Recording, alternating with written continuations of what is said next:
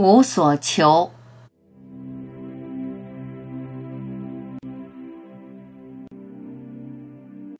激动和消沉都不可取。修道就是这样，有时很兴奋，感觉良好；有时很沮丧，感觉无望。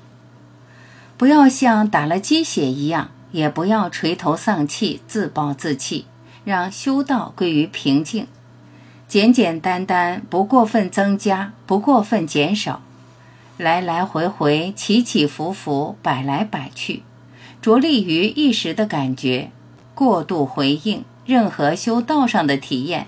哪怕美妙的体验都是误区，不要执着。再好的体验都是虚幻。见到光，见到菩萨，见到佛，泪流满面，又能说明什么？实相无相，过度兴奋、过度消沉，都会阻碍你沐浴实相的光。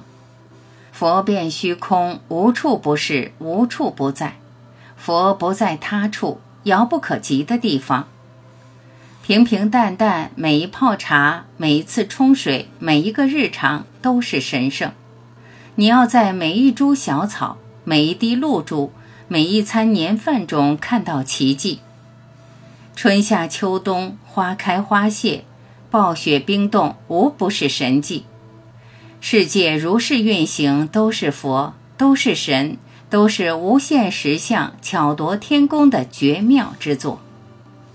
不激动，不消沉，平淡的过日子，接受生命的每一个面相，平静，不大惊小怪，不执迷于与众不同，不甘平淡。